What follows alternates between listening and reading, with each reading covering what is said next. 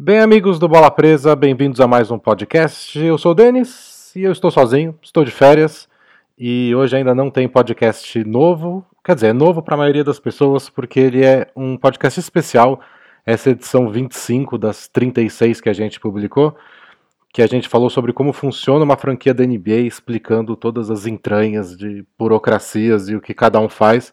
Fez sucesso entre os assinantes, a gente espera que vocês gostem e incentive vocês a assinarem também. É, o podcast volta na semana que vem. Não sei se vai dar tempo de ficar pronto na sexta-feira, mas a próxima edição do podcast é novinha em folha para comentar de Kawhi Leonard, Paul George, Chris Paul, Russell Westbrook e toda essa loucura que aconteceu na NBA desde que a gente fez nossa pausa. Então espero que vocês gostem, espero que vocês assinem e semana que vem tem mais. Valeu! Tchau, tchau!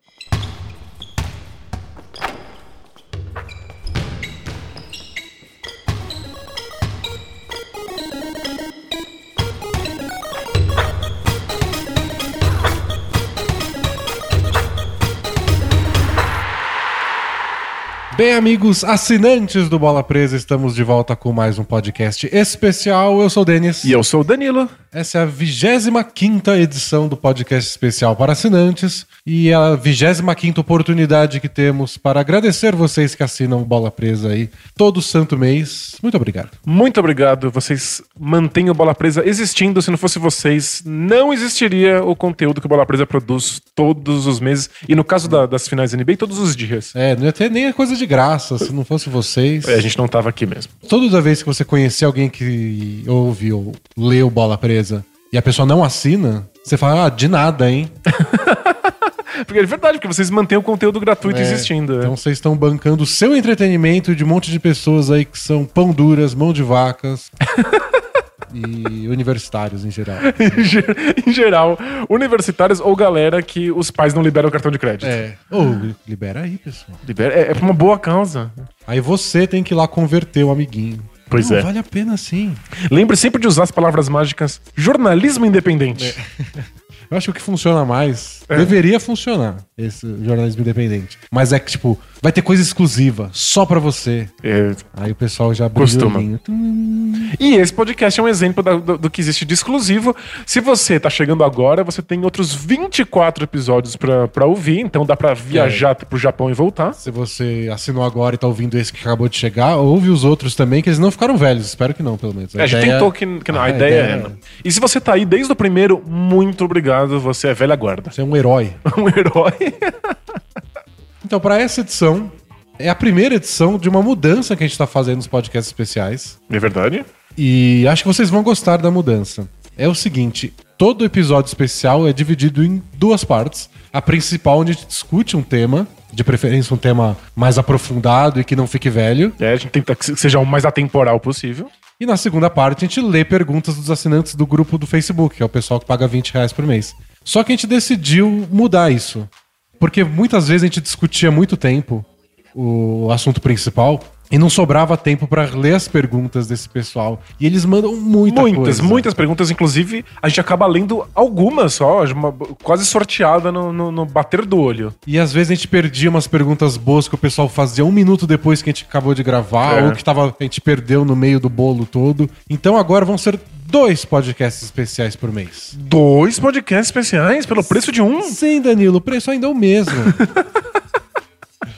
Então, todo mês a gente vai fazer. A ideia é que no começo do mês a gente lance um podcast só respondendo perguntas dos assinantes. Isso. Então a gente vai abrir um tópico lá no Facebook e falar: mandem suas perguntas. E vai abrir com alguma antecedência para dar tempo de todo mundo ler, todo mundo pensar numa pergunta. E aí a gente vai gastar uma hora só respondendo e até podendo se aprofundar mais. É, de preferência, a gente consegue responder respostas. tudo, é. Então a gente responde tudo, perguntas legais a gente não precisa responder correndo. Boa. Então vai ser um podcast só pra pegar essas coisas que os assinantes querem saber mais, tem, dúvidas, tem curiosidade, querem ouvir a gente falar. E aí no fim do mês a gente lança um podcast especial, tipo esse aqui que você tá ouvindo, onde a gente só discute o tema sem a preocupação do putz, temos que acabar porque tem um monte de pergunta pra ler. Perfeito. E em breve, a gente ainda não sabe exatamente quando, mas em breve, esses podcasts vão ter dia pra sair. É, a gente quer que fique mais. Até pra você poder se planejar, poder esperar, poder cobrar e encher o saco da gente. É, até porque uma das diversões do grupo de, de assinantes de 20 reais é cobrar o podcast às sextas-feiras. Sexta-feira, 6 horas da manhã, já tem pessoal pichando o CT lá. Então, e, e precisa ser às 6 da manhã, porque a gente lança cada vez mais cedo. E aí, É, como eles tá. querem, a graça é cobrar, não é receber, então eles precisam chegar cedinho. Então agora vocês vão poder cobrar também os podcasts mensais especiais para os assinantes, porque vai ter dia exato para sair. É, a gente ainda não sabe qual, porque. Vamos ver como é que funciona. Isso. vai que a gente promete o dia e depois decide. Ups! É, pois é. Mas a gente tá, tá tentando organizar aqui da, da melhor maneira possível e acho que isso vai ajudar, inclusive, a gente a produzir esse, esse material. É, então conta isso pro amiguinho não assinante também, pra ele ficar babando de inveja. Fala assim, ó, eu agora vai ter um podcast só de perguntas e respostas? E eu fui respondido. Eu fui respondido. Mesmo que você não, você não foi, ele não, ele não vai saber ainda. A não ser que você dê a senha. então, o podcast especial de hoje, nós vamos falar de burocracia, mais ou menos. É um pouco, é. A gente vai falar sobre a organização dos times da NBA, organização interna, como funciona uma equipe, quem manda, quem desmanda, quem faz o quê, o que faz um dono, o que faz um general manager, um presidente, um assistente, um tudo. É, A gente vai listar um monte de profissões que todos nós gostaríamos de ter e a gente não pode. A gente tinha pensado em até fazer um, um podcast sobre os donos de times, tipo, o que faz um dono. E aí um leitor nosso, que eu esqueci agora quem foi, mas... Mas obrigado, Nos é. nossos corações. pediu pra gente explicar mais coisas. Ele falou, por que a gente não junta tudo pra explicar como, organiza, como funciona a organização de uma franquia da NBA? Perfeito. Então, essa é a nossa, nossa intenção aqui. A gente vai falar sobre a organização de de uma franquia com um único porém. Porém... São muitas franquias, então elas todas vão se organizar de maneiras levemente distintas umas das outras. É, uma função que tem numa equipe pode não ter na outra. Ou uma que tem o mesmo nome em duas, não necessariamente as pessoas fazem exatamente a mesma coisa. Então é. São como empresas normais. Tipo, toda empresa tem um diretor, porque é um nome muito genérico. muito. Gerente. Assim tem o presidente da empresa. É, então, o que um gerente faz numa empresa pode ser diferente das funções do gerente na outra. Um gerente pode ter dois assistentes, dois subgerentes, a outra pode não ter. Então a gente vai dar uma geral, não quer dizer que todo time funciona assim, mas acho que vai dar pra entender melhor como é a, a relação interna das franquias. É, acho que vai dar pra dar- ter uma ideia, que é a intenção. Começamos pelo topo, então? Pelo topo, a gente vai do topo e vai baixando, é isso? Pelo doutor? A gente começa pelo dono? Dono. sou o dono, dono, dono. Uma característica muito diferente que a NBA ou os esportes americanos têm de outras equipes, ou de outros esportes, né? Não tem o dono do Corinthians. É um clube. Tem o presidente, tem eleição, tem sócio. Não Mas tem- não tem o cara que comprou o Corinthians Mas gente, o, e decide tudo. o clube, o clube em si, a piscina, as quadras e tal, não tem um dono? Não tem uma pessoa que, que, que é dona Não, disso? é, são os sócios. Os sócios, to- todos os sócios são As donos. pessoas fundaram o clube. É coletivo, assim. É, É, é- e aí tem as pessoas que mandam no clube, porque elas são eleitas, tem um clube, um Entendi, os sócios é, votam em quem eles querem que, É, que, que e aí conta. muda de tempos em tempos as pessoas que comandam o clube. É, é tipo uma pequena comuna, assim. Isso. É esquerdismo puro. Mas os Estados Unidos, que é mais capitalista, tem, tem dono. então lá tem uma pessoa que em determinado momento da sua vida, E foi ontem. recentemente, pra ser o dono da franquia. E aí onde fica a coisa mais comum é que a NBA não tem um dono. A NBA é comandada pelos 30 donos das 30 franquias. Então tá aí uma das principais funções de um dono de franquia na NBA, que é decidir os rumos da liga inteira. Acho que a, a- a principal função, a coisa que você sempre vê os donos fazendo, porque tem donos que se envolvem muito e tem donos que se envolvem muito Sim. pouco com os times. Mas o que todos eles fazem é se reunir com os outros donos nesses conselhos que votam o futuro da NBA. É, geralmente a NBA faz um, encontro, pelo menos uma vez por ano, às vezes mais, juntando todos os donos pra discutir o futuro da NBA ou alguma regra em especial. Que, que tipo de vinho eles vão tomar. Isso. e aí o Adam Silver, que é o comissário da NBA, ele tá lá como um meio de campo. Ele coordena a liga, mas ele é subordinado dos donos. Ele pode ser chutado da função dele se os donos quiserem. É, a Então função ele tem do... que. Ele comanda, ele toma decisões, ele tem o poder pra isso. Mas se ele desagradar os donos demais, o pessoal Já vai lá era. e fala: a gente não quer mais você aí. É, ele toma decisões, o, o, o comissário, Pra que a NBA seja um bom negócio. E, e se ele fizer isso bem, todos os times se beneficiam. Porque isso evita que um time tenha uma visão de como a liga deve ser e queira ser favorecido, e isso prejudique todos os outros donos. É. Então os donos juntos, eles elegem um cara que vai tomar conta da, da NBA como marca. E aí o Adam Silver tem até uma liberdade de tomar alguns rumos, mas depois ele tem que se justificar. É. Mas as mudanças grandes ele não pode tomar sozinho. Então você quer mudar as regras da NBA pro draft, que foi um problema recente. Tipo, tava todo mundo preocupado com o tanking, o Sixers perdendo de propósito, fazia mal pra NBA.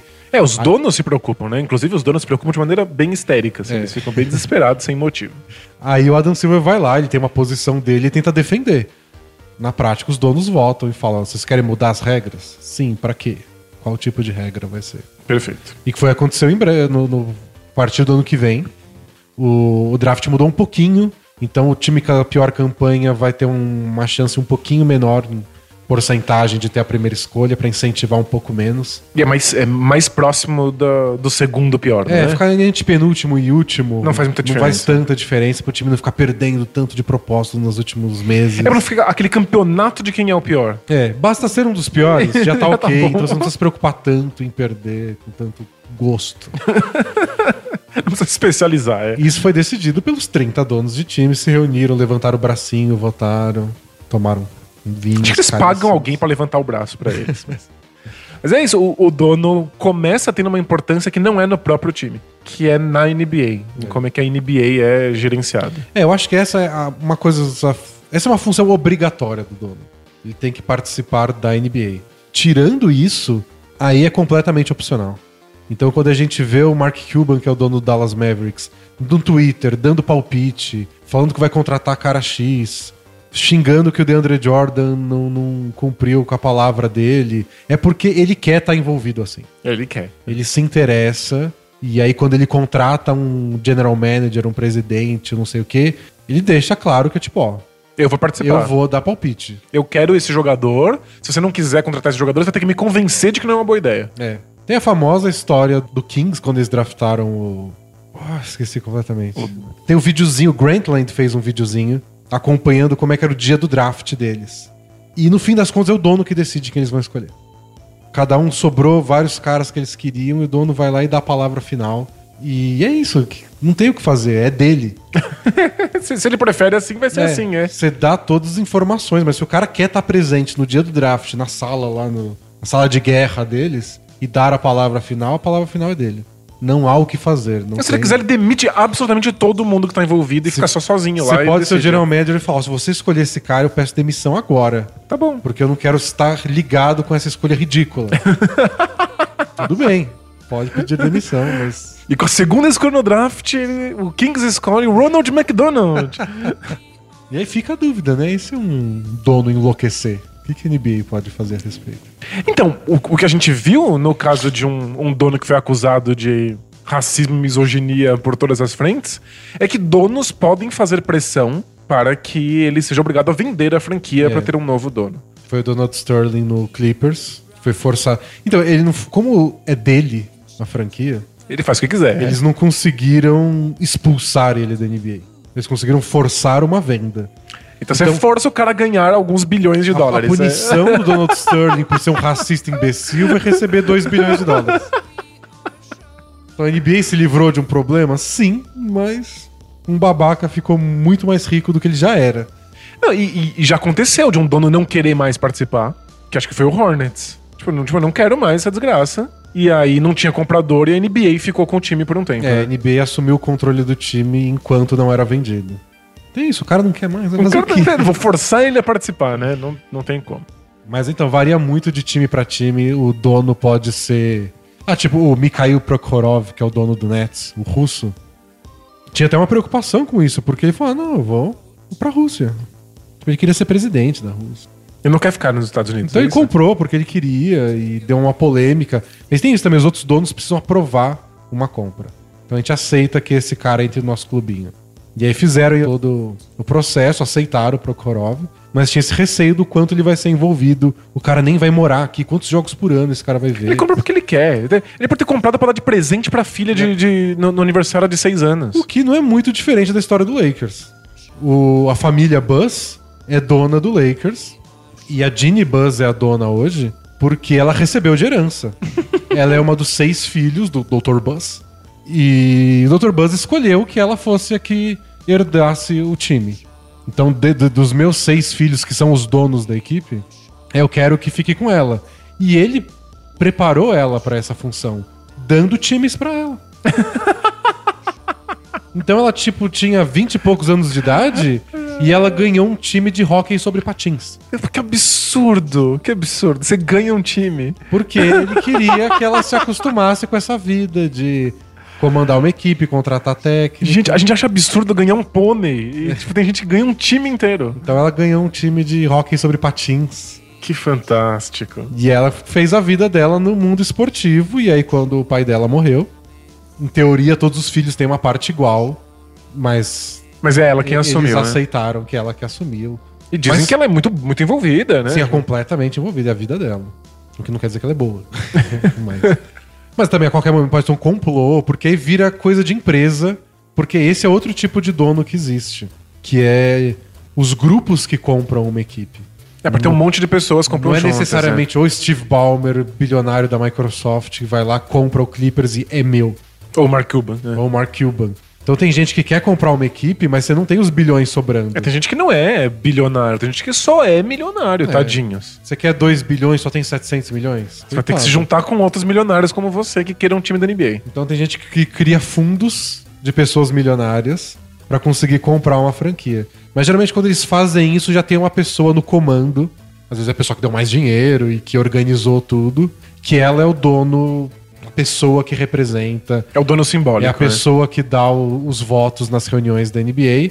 Mas ela responde também ao grupo de investidores. Ou seja, deve ter uma reunião do grupo de investidores que dá uma, uma posição e ele vai representar essa posição no grupo de donos da, da NBA. Isso, É. E aí, se ele não quiser, se ele decidir se revoltar, aí é o, o grupo pode armar contra ele, pra tentar derrubar ele. Aí dá um Vira- filme muito louco. Aí vira o filme do Steve Jobs. né? É, eu não vou assistir, mas é, é um filme muito legal.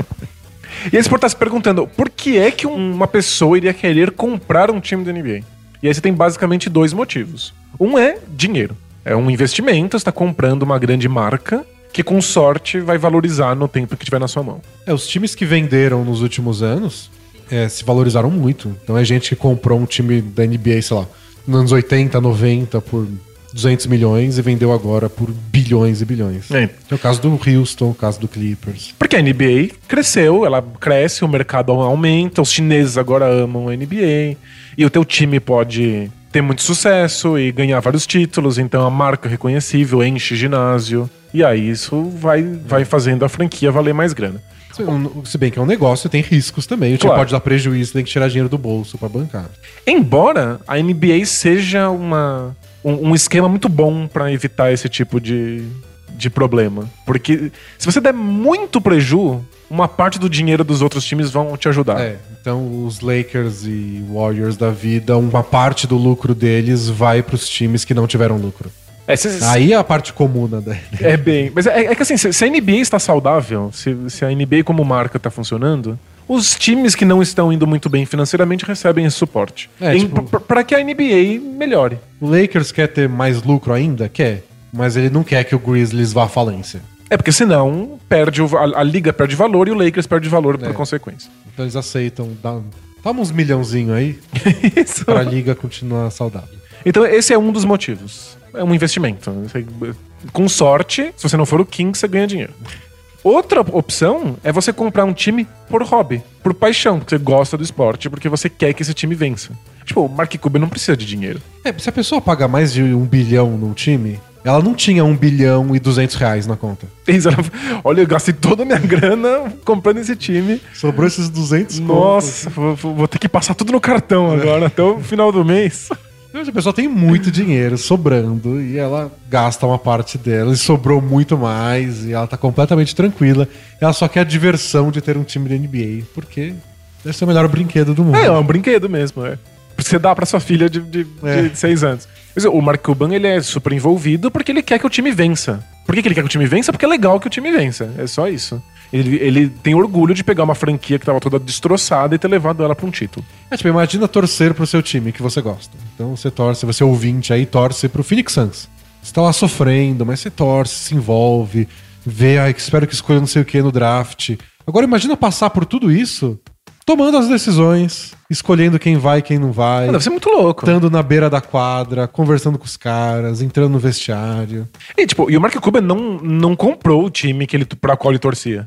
E nem o Jordan. O Jordan comprou o Hornets. O Hornets. É, ele comprou o, o time do estado dele lá, aqueles de North Carolina, que foi onde ele jogou basquete universitário. E ele voltou pra lá pra comprar o time da NBA de lá.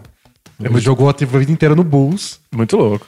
Depois ele ele foi pro Wizards, foi a primeira primeiro envolvimento dele como investidor, que também nada a ver com o Bulls. E Ele comprou ele uma comprou parte, o é. Hornets. Ele comprou uma parte do Wizards, depois teve que vender, porque senão ele não poderia jogar pelo É. time. Você não pode jogar pra um time que você é dono. Ia ser muito legal. Ia ser engraçado Eu isso. sou Eu sou o Mark Cuban, eu quero jogar amanhã. É, ia ser muito legal. Mas vo- você não, não compra necessariamente um time pelo qual você torce, mas você passa a torcer depois que, você, que você compra, Se né? bem que o Robert Pera, o o dono do Grizzlies, Ele ele, é- ele joga naqueles nos jogos de celebridades, não sei o quê, que tem antes do All-Star Game. Ele joga porque Porque eu paguei uns bilhões por isso. Eu quero jogar aí com o Justin Bieber. Com... Quando a gente comprar o Bucks, você acha que a gente não vai participar dos jogos de celebridade? vou. Isso E é que vou- legal, eles anunciando o Justin Bieber, o- D&D do Bola Presa. E vou obrigar que o mascote, o Bengal The Buck, jogue com a gente. Isso é fantástico. Não vejo a hora de ser dono. Vocês podem participar do Bola Presa Trust pra ajudar a gente a investir. Se, se alguém aí for bilionário e quiser fazer um, um- Uma vaquinha aí. uma vaquinha, a gente participa. Com- Eu tenho 10 reais no momento no bolso. Mas a gente ajuda. Perdi o. Agora eu tô pensando no mascote do Bucks. Bom, isso é o que donos fazem. É. Mas então, quem tá falando é que você não precisa ser torcedor. Ah, essa. Você pode só. Porque essa é uma parte importante. Tipo, vamos supor que você ganhe amanhã 20 bilhões de dólares. Ou seja, comprar uma franquia por 3 É, uma vamos trocar, brincadeira. Você dá 4. Depois você quer 3, dá 4, porque é o que tem no bolso agora. Eu- Fica com o troco. Mas aí você roda a NBA e não tem o que comprar. Ah, tem isso, não é todo, todo time que tá disponível. Pois é. Você compra o que dá, né? Então, a história do Steve Ballmer, que a gente comentou que é o dono do Clippers, é assim. Há anos e anos ele quer um time da NBA. Porque ele gosta. Por questão de hobby. E ele não conseguia. É, precisou o cara racista, eh, escroto, ser expulso pra ele conseguir comprar um. Ninguém tava time. vendendo e quando tava, ele não conseguiu ganhar, porque parecem várias pessoas querendo comprar, não só ele. Então com o Rockets foi assim, tinha vários compradores apareceram de uma vez. Aí o Fertita ganhou porque ele já era amigo do antigo dono e falou: ah, compra você. É, tem- o- Libera uns bilhão aí. O tá dono tudo tem que escolher alguém e depois esse alguém foi- tem que ser a- a- aceito pelos outros donos. Então é um processo difícil. Tem que ter os seus contatinhos. Então, o Steve Ballmer falou que ele ligava sempre, ficava em contato com o David Stern. Tem alguma franquia aí que você acha que dá? Engraçado. Você telefone. E aí, tem alguma coisa disponível? Tem uns bilhõezinhos sobrando. É E aí engraçado. tinha o receio, né, que Steve Ballmer é de Seattle, Que ele levasse o então time. que ele levasse o time pra lá, então a NBA tiver, tá bom, você pode comprar, mas eu só vou vender se você ficar aqui. Se, o- se o Clipper sair de Los Angeles, ninguém vai nem perceber. ninguém vai nem se tocar. Mas estão todas essas coisas que um dono faz e todas envolvem muito dinheiro. Isso. E aí, basicamente, além disso, o dono tem a obrigação de assinar cheques. Sim. Então, o, o dono é quem coloca o dinheiro e quem maneja o dinheiro que essa franquia da NBA está gerando. Então, ele pega o lucro, se der lucro, faz o que ele bem entender, distribui entre os outros compradores, se for o caso. Compra panetone pro no Natal pra galera. Exatamente.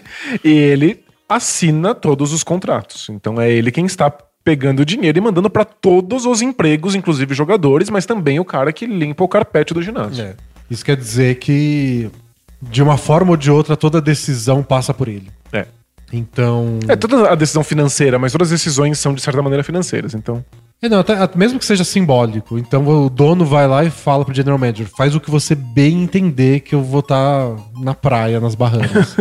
mesmo assim, quando o general manager vai lá e faz uma troca, o dono precisa dar ok. Tipo, mesmo que eu, eu já disse que é formalmente ele precisa dar ok, porque. ele manda o emoji do joinha no Facebook Isso, já era. exatamente.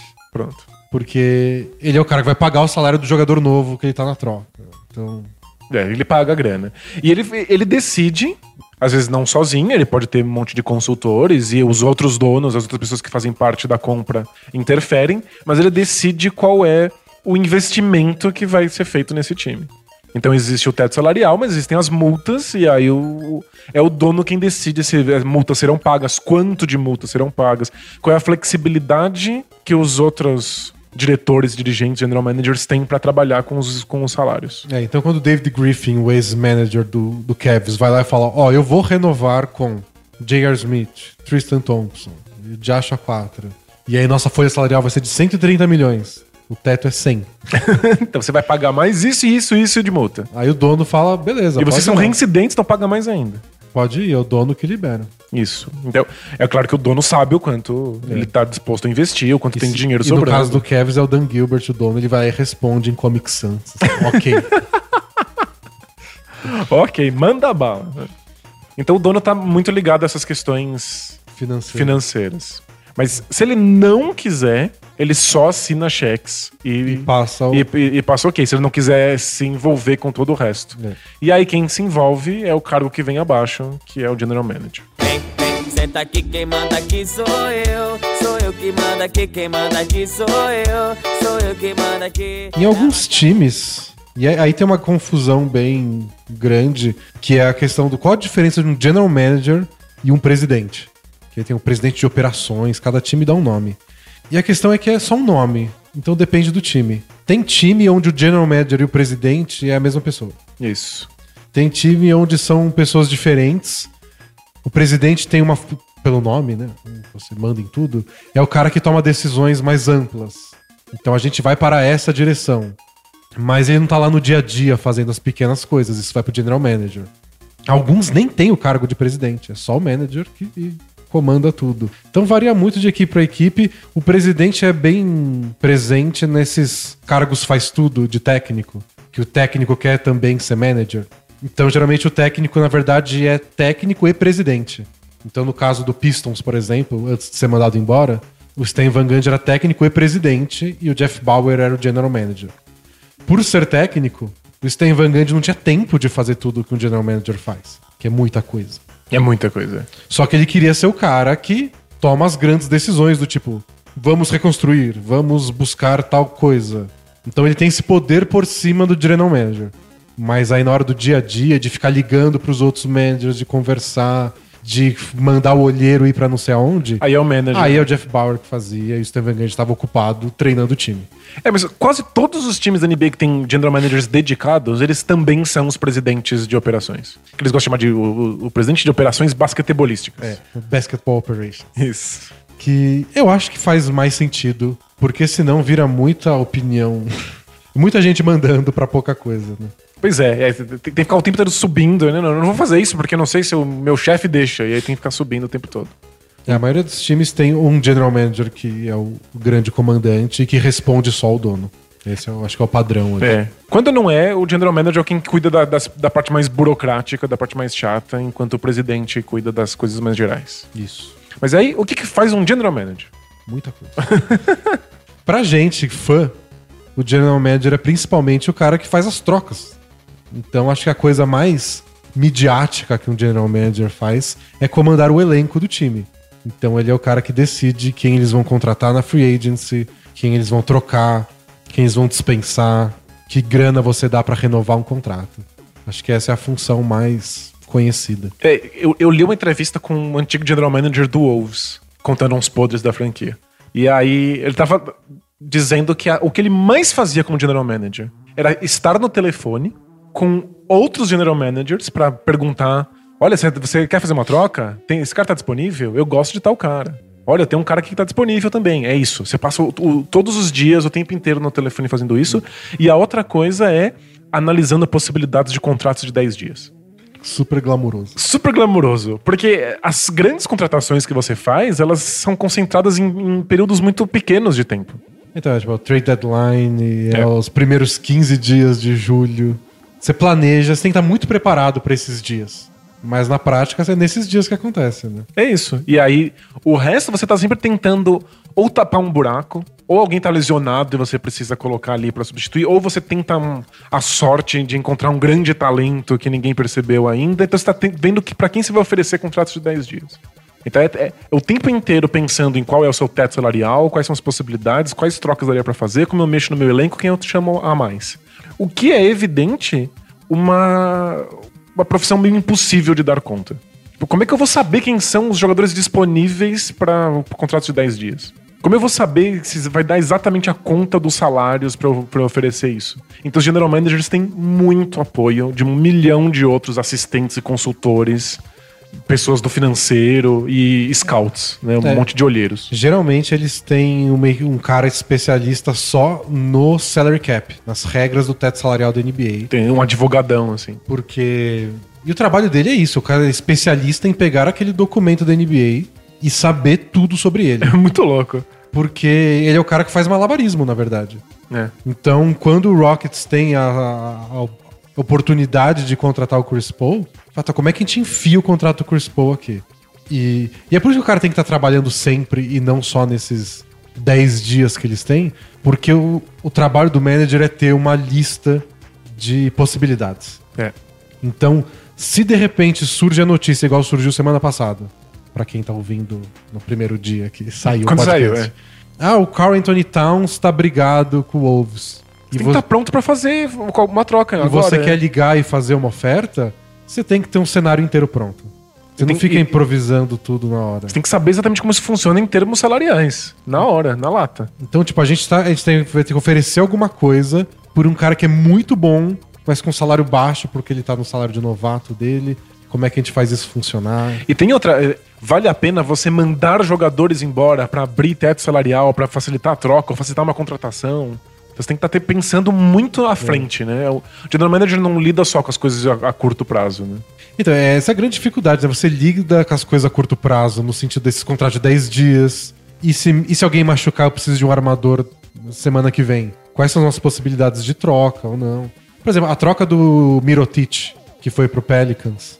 Logo que o DeMarcus Cousins machucou, pareceu uma coisa muito de impulso, né? Falaram que aquela troca estava sendo negociada há mais de um mês. Muito louco. E aí a, a lesão do Cousins foi meio que um, ó, Agora não- vamos ter que fazer. né? acendeu a luzinha vermelha e falou: agora a gente tem que fechar isso. Senão a nossa temporada vai pro ralo. É, esse. Mas já tava engatilhado, já tinha conversa, você já sabia o que o Bulls queria em troca, já sabia o que eles não queriam. Então já tava tudo meio que acontecendo. E aí quando rolou a lesão do Cousins, eles entraram em modo: ok, agora não é só sondagem, agora a gente tem que, tem que fechar. fazer.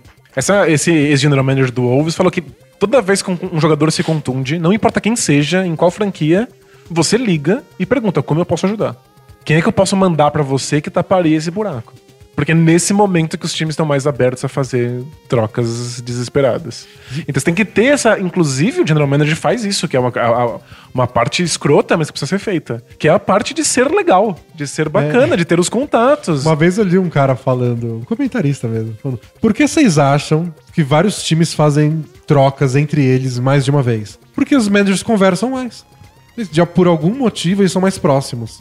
Eles já trabalharam junto em outra equipe.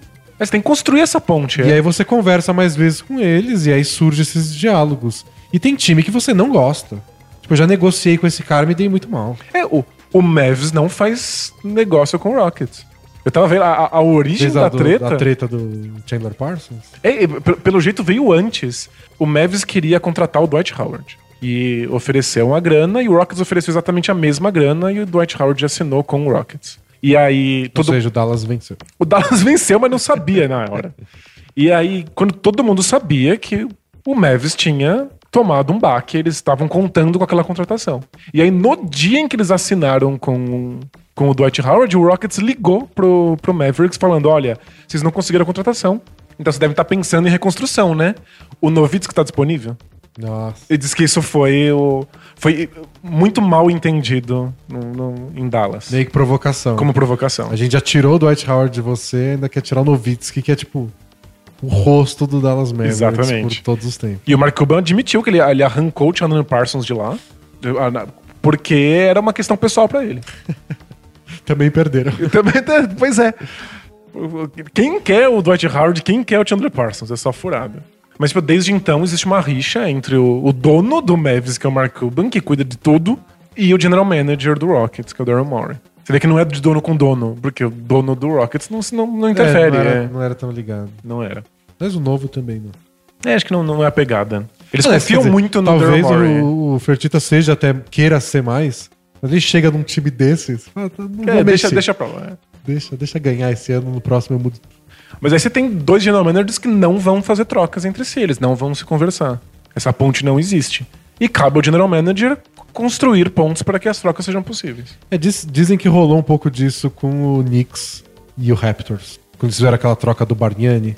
Que o Raptors se livrou do Bargnani e ainda ganhou coisa do Knicks em troca. Tipo, mas só o Raptors recebeu coisas. Não dá E mais é pra fa- confiar. E né? aí falaram que o Knicks se sentiu meio enganado depois.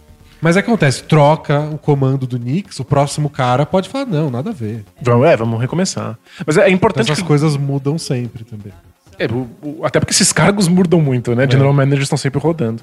Mas é importante que os general managers eles criem uma con- confiança uns nos outros e de que as trocas pareçam sempre que estão ajudando as duas franquias. É que pra gente parece absurdo. Você, claro, nossa, esse time tá passando a perna no outro. Mas eles precisam achar que os dois times estão se ajudando.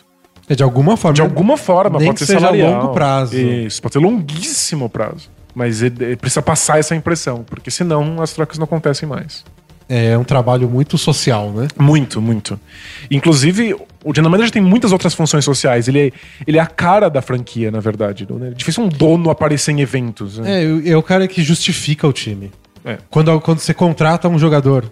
Então você vai, o Blazers contratou o Evan Turner por 14 trilhões de dólares, que foi o que aconteceu dois anos atrás.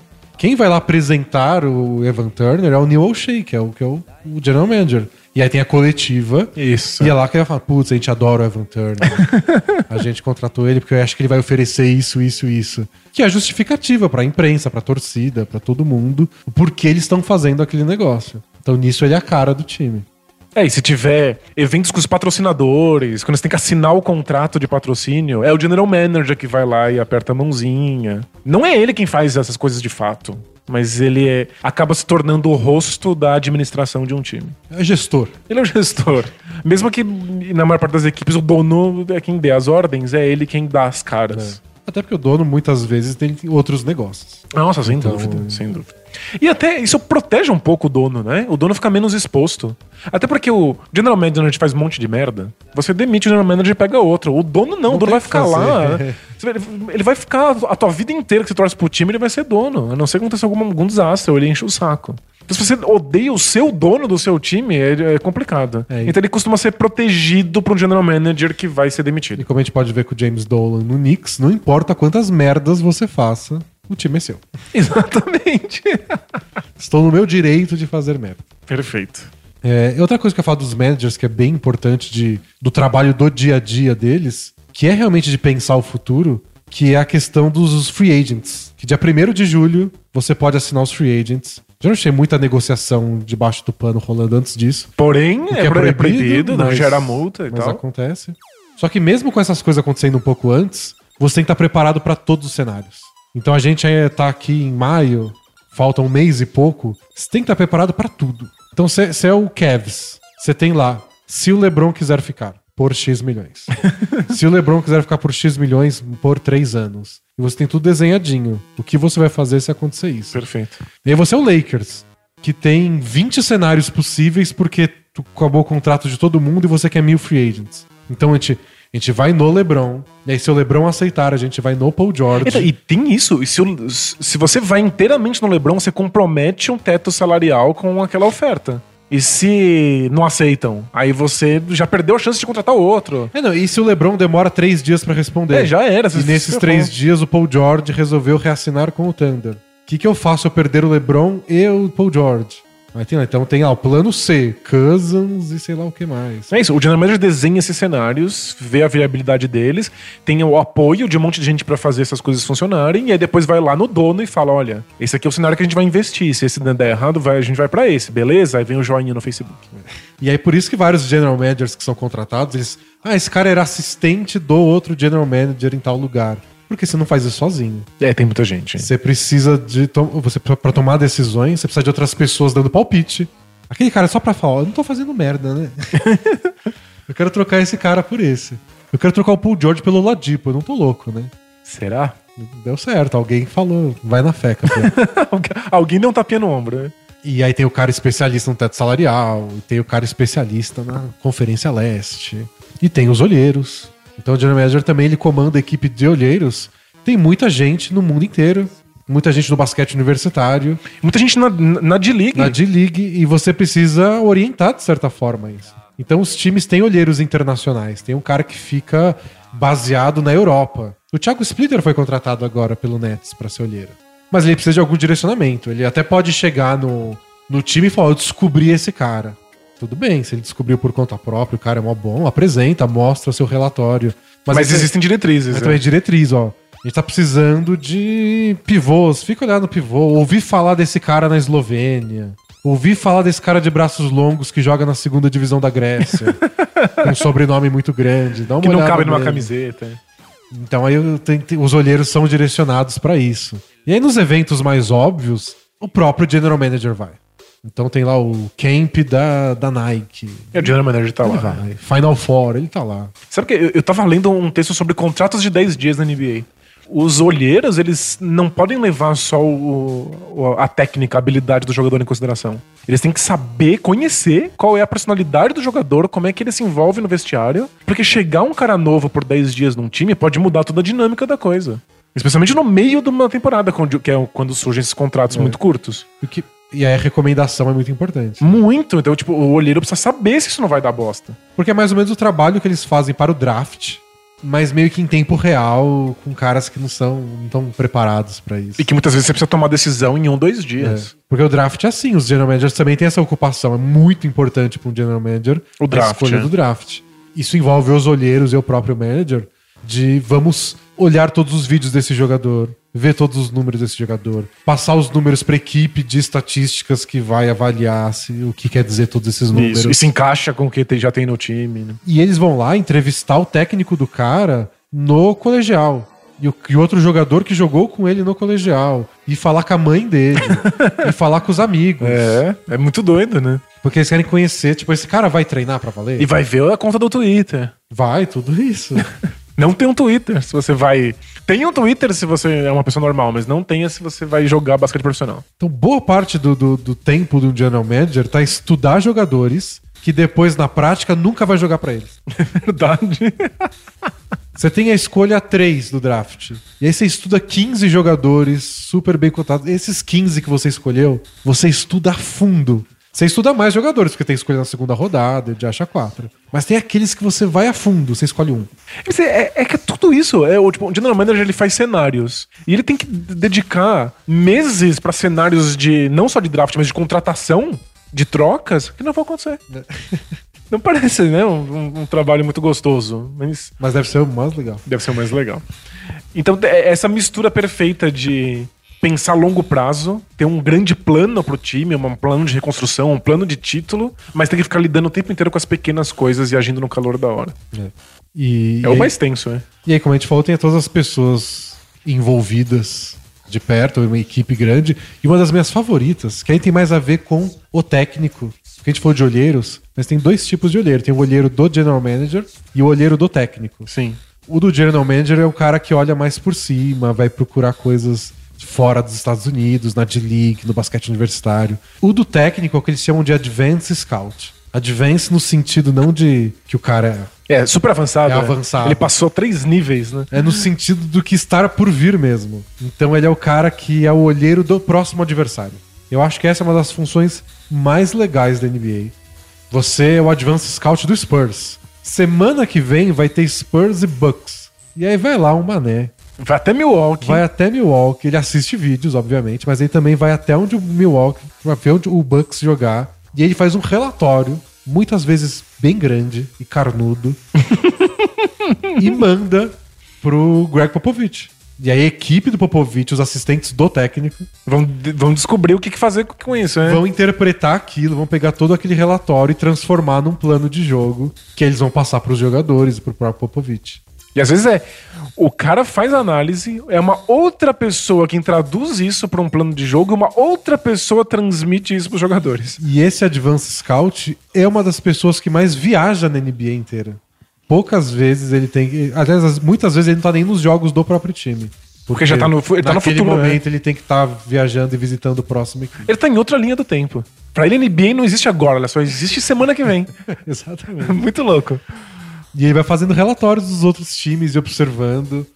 E aí o segredo do trabalho dele é conseguir, na correria que é a NBA, traduzir como um time joga e as jogadas e os estilos e as tendências do jeito mais prático possível, né? Porque você fez um puta estudo pro Bucks, mas às vezes o, Spurs tem dois jogos em dois dias. É, Não dá tempo, né, de levar isso em consideração. Eles jogaram hoje contra o Rockets e amanhã é contra o Bucks. Você tem menos de 24 horas pra interpretar tudo aquilo. É bem menos. O pessoal tem que descansar, tem que dormir, tem que comer, tem que viajar. Então to- toda a sua informação você vai passar pros técnicos e pros jogadores De maneira ultra condensada. num né? treino. É. sabe? E é por isso que é tão divertido ver playoffs. Porque os times têm muito mais tempo pra se dedicar a esses relatórios. É. E tem relatório não só do time na temporada inteira, Nos playoffs e da própria série. Da própria série. O que eles fizeram ontem, o que eles fizeram nessa pós-temporada, o que eles fizeram na temporada. Tem que saber tudo. Muito louco, né? Isso é bem legal. Mas aí a gente já tá. A gente saiu dos cargos que a gente chama de cargos executivos, que são os cargos que tomam decisão, e a gente tá nos cargos que são as operações de basquete. Que aí são os olheiros, os caras que vão ver como é que, o, como é que vai ser o adversário futuro. E aí, isso engloba também o técnico e todos os assistentes do técnico. É. Quem tava comigo era ele, a culpa é dele. Quem fez essa bagunça na nossa amizade. O técnico acho que não tem muito o que falar, né? Porque a gente fala tanto de técnico. Acho que todo mundo sabe a função de um técnico.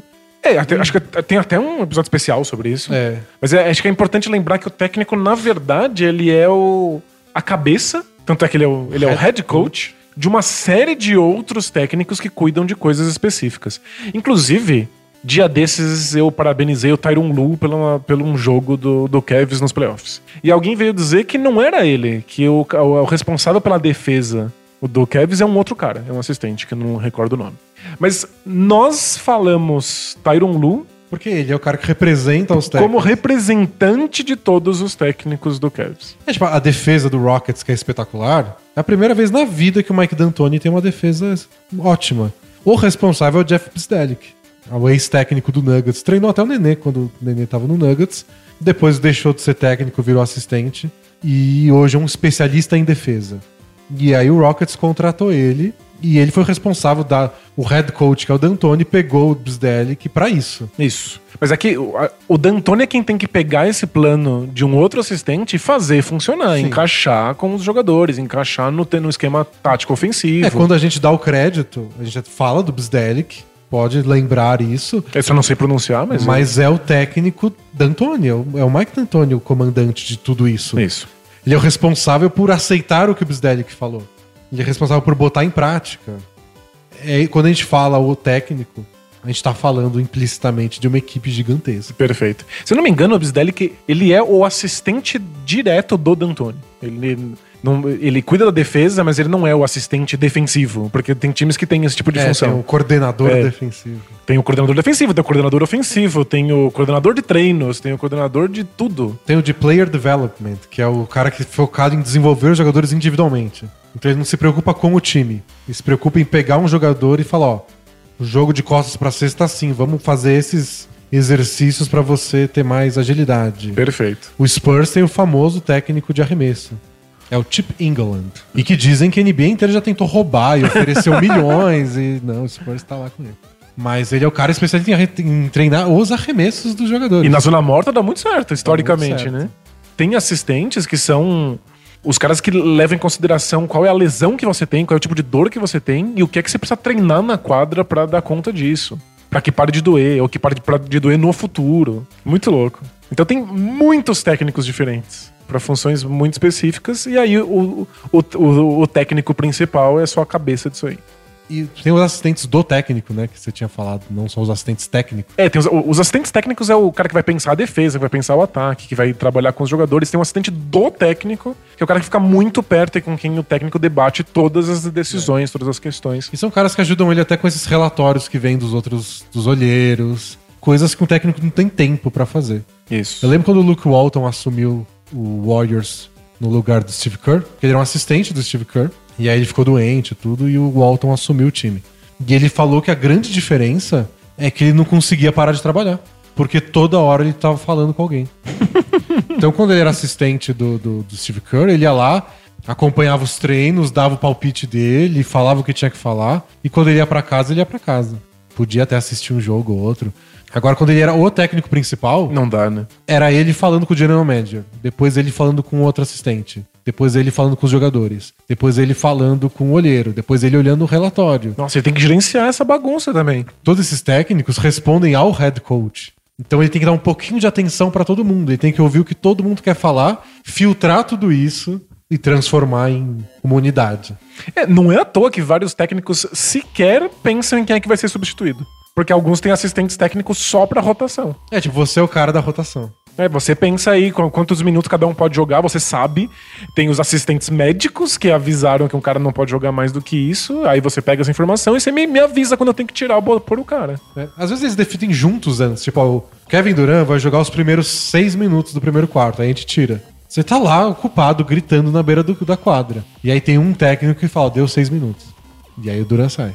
Então tem o cara responsável por isso. E aí, especialmente nos- no- durante a temporada regular, os times costumam obedecer isso de qualquer jeito. Aí nos playoffs, não. Só ser mais tenso. Nos playoffs, o técnico fala, não, ele tá quente, deixa.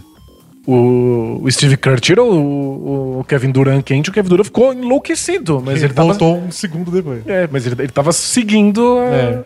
a, a rotação já pré-planejada. Então o técnico tem isso de comandar não só o time, mas um time de técnicos. Deve ser bem estressante. Deve, deve ser horrível. São muitos outros cargos de operação de basquete que, embora talvez não sejam diretamente subordinados ao técnico, estão trabalhando para que tudo isso funcione. Tem caras que cuidam da performance deles, então que ficam mais na, na academia, que escolhem quais são os exercícios físicos que eles têm que fazer. É, É, que um técnico não teria como palpitar nisso, né? Preparo É, não- físico. Não tem como, exatamente. Preparo, coisas como preparo físico, é, reabilitação dos atletas, minutagem possível, é, Acho nutrição. No máximo, o técnico pode dar uma diretriz do tipo: nosso time vai correr muito. A gente precisa que os caras tenham muito fôlego, porque a gente vai fazer isso. E, e aí, o especialista que tem que fazer a parte dele. É, Eu tava vendo que muitos donos e general managers influenciam nisso também. Coisas como a gente quer que o time corra. Por quê? Porque o, no- o Daryl Morey tem um- uma razão estatística. Ele acha que isso é importante. Ele tem os preceitos dele do que é um basquete mais eficiente. Mas tem donos que pensam assim: ó, isso aqui precisa dar um- algum lucro, a gente precisa conseguir um pouco mais de fãs nos próximos anos, ou a gente precisa de um basquete mais ofensivo. Esse time é muito chato. Esse time é muito chato. É que geralmente os donos fazem isso nas entrevistas onde eles contratam alguém. Então você é um dono do time e você quer um novo general manager. É, você já, já, já procura alguém que tem esse estilo. Então né? você vai lá e fala: Eu quero um time assim. E aí o manager fala: Eu consigo. Aliás, eu concordo com você, doutor. Que é o melhor jeito mesmo. é, então você tem que dar um. Você dá a diretriz, mas aí você passa pra alguém fazer. Mas tem, tem razão, tem dono que é assim. Nosso time tem que ser de tal característica, senão não quero, não tem graça, não ganha. Não, ganha- ou não, não, não, traz dá dinheiro, público. não traz é. público. Não aparece na TV. É, tipo, o dono pode chegar e falar: Eu quero uma grande estrela. Eu não quero um time de operário, não vende camisa.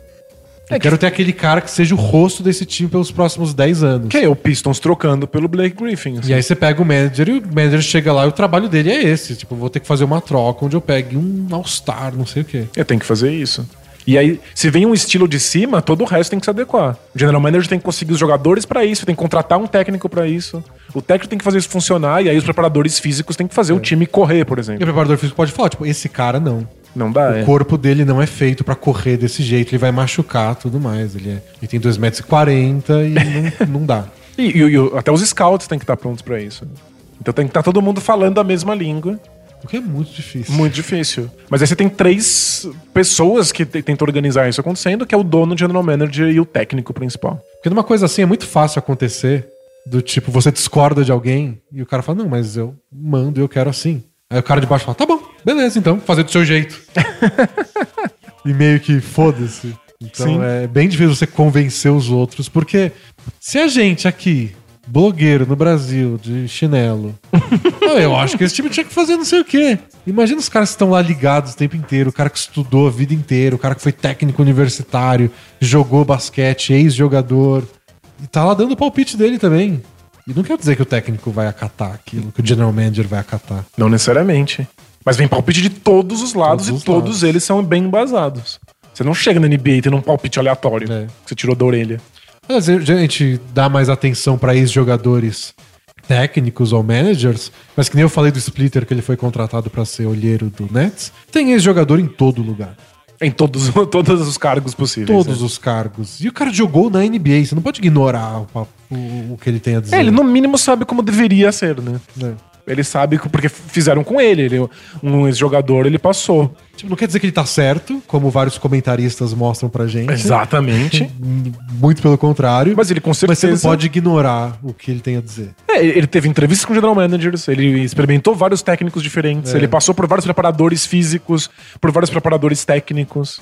Ele teve muitos assistentes técnicos diferentes pra ensinar pra ele arremesso, ele sabe o que é melhor e o que é pior. Com ele, o que em geral não significa muita coisa, mas dá alguma base. E como a gente tá falando de, uma, de um, um sistema muito intrincado com muitas peças, saber como funciona já é parte do caminho. Sim, nossa, ajuda. Já dá uma ajudada, né? Você já chega um pouco menos perdido, né? Sem dúvida. Acho que é só importante falar antes que muitas dessas funções são relativamente novas na NBA.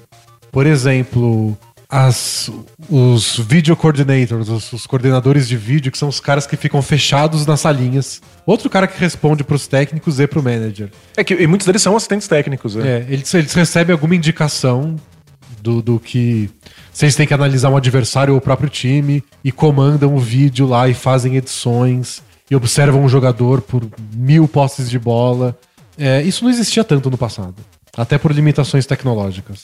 Acho que as, as primeiras descrições disso acontecendo que eu tenho são do hit do Spoelstra. É, Até tinha antes. É que antes era feito com fita. Entendi. Então era menos. Tinha menos material, você tinha menos tempo pra fazer isso. É, o hit do Spoelstra, todo jogo que terminava, todos os jogadores ganhavam dois ou três vídeos que eles tinham pra analisar alguma coisa que eles fizeram errado. Ou, porque- ou bem. Até porque o Spolstra veio da sala de vídeo, né? Esse é o caminho dele, começou na sala de vídeo, de lá que ele virou assistente, aí ele virou técnico. Então ele é um cara que valoriza muito o aprendizado por assistir. Então ele dava os, os vídeos pros jogadores. Mas É uma coisa que você só pode fazer nesse volume, todos os jogadores, mais de uma jogada por jogo, com a tecnologia que a gente tem hoje. Então acho que Hoje- é por isso que é mais recente. Hoje é. os, os- os coordenadores de vídeo separam vídeos durante o primeiro tempo para mostrar no intervalo. Nossa, que surreal. E aí você tem uma certa autonomia, né? Porque o técnico não fala, "Oh, mostra aquela jogada. É, Você, tem que tá, você tem que ter orientações Você já tem que estar por anteriores. é. dentro, é. Então, mas essa é uma coisa nova com tecnologia. E tem todos os especialistas na parte de. que agora se convencionou chamar de análise de desempenho, que tem, é muito ligado à estatística, que é o pessoal ligado aos números, planilhas e o caralho a quatro, que também é uma coisa que de 10 anos pra cá. E que hoje pauta a maior parte É. das decisões, né? Então você vai contratar um cara, você quer saber todas as estatísticas dele, não é só pontos por jogo. é tipo, em que quintetos esse cara funcionou mais, qual o aproveitamento dele de cada centímetro da quadra. E como é que é o, o, o grau defensivo do time em quintetos específicos contra quintetos adversários específicos? É, ho- hoje você sabe a intensidade que um cara corre em média durante o jogo. Sabe em que lugares da quadra ele é melhor defensivamente ou ofensivamente com e sem a bola? né? Então tem equipes e equipes não só preparadas para analisar isso, mas como para produzir isso. Então os times hoje contratam muitos programadores para mexer com tecnologia, com esses dados, porque o manager ou os técnicos podem criar perguntas no meio da temporada. Eu quero saber X. É. Tipo, eu não tô conseguindo saber. Eu, eu sinto que esse cara, que o time é melhor quando ele entra, e não sei porquê. Por acaso o time faz mais isso quando ele tá em quadra? E aí vai lá a equipe tentar brigar com os números para ver se, se o técnico tem razão ou não. É, essa informação tá ali, a gente só não sabe qual perguntas tem que fazer pra essa informação pra que saia uma resposta disso, É. né? Então muitas vezes você tem o técnico criando. Criando não, né? Descobrindo problemas e jogando pros outros falar, alguém aparece com uma solução. Faz parte, é. tipo, a gente não consegue jogar contra times com essa característica. E aí vai ter mil pessoas pra descobrir a resposta. Ou às vezes o contrário. O time das estatísticas pode falar, ó, técnico, toda vez que os outros times jogam com dois caras no garrafão, a gente se dá muito mal. Tá aqui os números. Aí até que vai pensar, hum, o que, que eu posso fazer a Que que é? respeito? Pois é. E Aí- tudo isso tem a ver com tecnologia, tudo isso surgiu num passado muito recente. E uma coisa que a gente não comentou, a gente falou dos general managers, mas o, o técnico também é verdade. Lidar com o pessoal de tecnologia e os assistentes técnicos e os jogadores exige que você tenha bom trato Manejo social, tem que ter social. manejo. Você tem que conseguir lidar com isso. Talvez o, o- grande ponto positivo do Spoelstra é pegar o, o relatório mais bizarro e difícil e complexo e transformar em dois ou três vídeos baba Você manda no zap dos, dos caras. isso, e que você explica rapidão que o cara precisa se, se focar ali. Dizem que o, o Corinthians com o Tite ficou conhecido por mandar vídeo pros jogadores no celular. Jura? Tipo, olha o que você precisa fazer aí, olha o jogador que você vai enfrentar no jogo passado. E dizem que era uma- um problema grande, porque você dava um DVD pro jogador, não tem onde ver isso. tem nem tempo, nem vê. O cara pega o DVD, bota na mochila e E já era, é. manda no e-mail. O que que é e-mail? Gente, manda no, manda no zap zap. Então eles é, mandam o no- WhatsApp tá lá. Eles mandam vídeos curtos no celular e o cara vê, tipo, no táxi. Faz sentido. Viajando pro próximo jogo. É. E na NBA fica. É isso, né? Eles dizem um- que eles fazem muito isso. Eles têm um tablet, né? Eles ganham tablets, então o cara tem um iPadzinho lá que o time já carrega as jogadas que ele precisa lá. É. E tem os playbooks, todas as jogadas do time, Ele com leva pra vídeos ele casa, ver, pode né? assistir na cama e pronto. Eles viajam pra caramba, Um então. avião, né? Nossa, o avião. É, uma hora você começa a ver jogada do seu time porque você não tem mais o que fazer. é tipo de puro e total tédio. Para as profissões menos glamurosas. Interessante. Por que, que eu sou tão importante? O que que você viu em mim? Vamos lá. é- é, eu tô usando aqui, pra, pra essas profissões menos glamurosas, o Houston Rockets de base. Ah, clubista. Clubista total. clubista. Eles tinham o melhor material de, de exposição pra imprensa. Rockets de- tem o melhor tudo. Mas eu, eu vou listar os setores que eles têm aqui. Aí se tiver algo a acrescentar nesses setores, manda bala. É, existe o setor de bilheteria e ingressos. é, dúvida.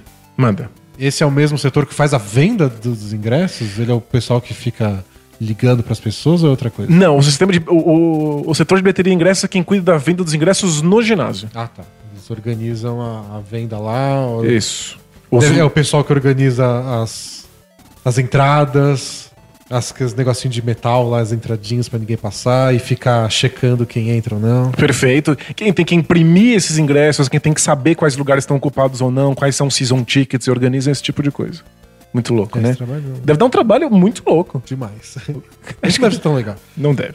É, tem a, a equipe de transmissão de rádio e de televisão, É, isso é da hora. Que não envolve só as pessoas que estão lá narrando, mas também toda a logística pra fazer isso funcionar. Isso é legal porque outra coisa que se a gente for re- relacionar com o futebol aqui, não só não existe, como eu acho que seria muito mal visto.